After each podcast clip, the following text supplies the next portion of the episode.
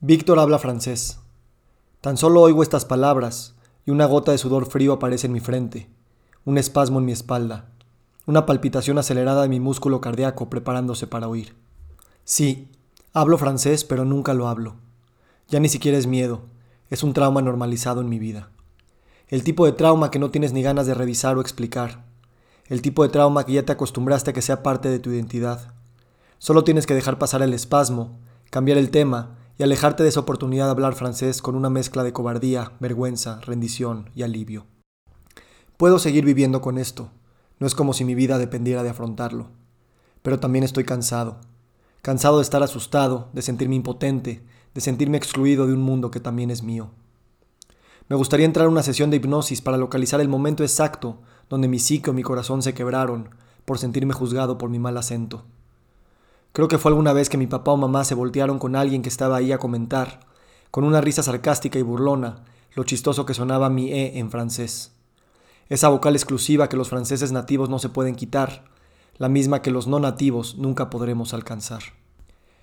Tal vez ese momento nunca sucedió, o sucedió varias veces, o sucedió una sola vez, pero yo la he recreado en mi mente cada vez que escucho el idioma y me debato internamente si atreverme o no a pronunciar una palabra. Recreo ese momento de quiebre e internalizo ese juicio, esa burla, esa insuficiencia, que vino de afuera, pero que ahora me lo he dicho tantas veces con mi propia voz.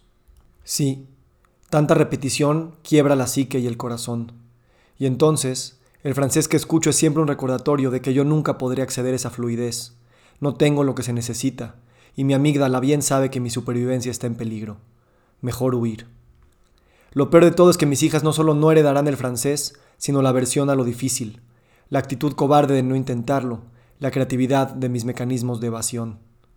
Este pequeño trauma cortará la línea francoparlante de mis ancestros. Esto me da aún más cólera y sentido de tiempo perdido. Ahora no solo sufro por mi trauma, sino que vivo enojado por no afrontarlo. Enojado con el que me traumó, enojado conmigo, enojado con los franceses pedantes que discriminan a los que no hablan igual, enojado con la vida que me puso en esta situación. Uf, cómo me encantaría sanar. Quiero sanar, pero no quiero decir ni hacer lo que se necesita para lograrlo. Terapia de exposición. Exponerme a lo que me da fobia, subirme al avión y respirar, cargar la serpiente y respirar. En este caso, ir con mis papás, que a final de cuentas son a los que proyectamos nuestras necesidades de aprobación, aunque no siempre son los que causan estos autojuicios y hablarles en mi francés con la E que tengo sin practicar por 34 años y con el vocabulario que dejé estancado en mi infancia. Ceci le français que je peux parler. Je ne peux pas continuer à me cacher de qui je suis. Je ne peux pas continuer à m'excuser ou à demander la permission. Je ne veux pas plus avoir honte de qui je suis.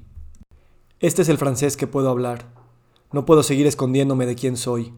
No puedo seguir pidiendo disculpas ni permiso. Ya no quiero sentir vergüenza de quién soy. Este es el primer paso del resto de mi vida. Y tal vez, cada vez que oiga francés y decida acercarme a intentarlo, aunque no me salga, especialmente si no me sale, es que estaré afirmando mi lugar en la vida. Afirmando mi esperanza de que no importa si perdí 34 años o 340, no importa si me quedan 50 o 5000 por delante, siempre podemos sanar. Este es mi francés imperfecto. ¿Platicamos?